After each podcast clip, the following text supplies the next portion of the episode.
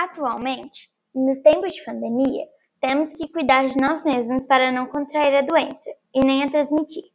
Para isso, devemos sempre usar a máscara acima do nariz, usar álcool em gel, lavar bem as mãos regularmente, sair de casa somente quando for necessário, manter a distância de no mínimo um metro e, ao chegar em casa, ir imediatamente para o banho. É necessário cuidar de nós mesmos, pois estamos há muito tempo dentro de casa.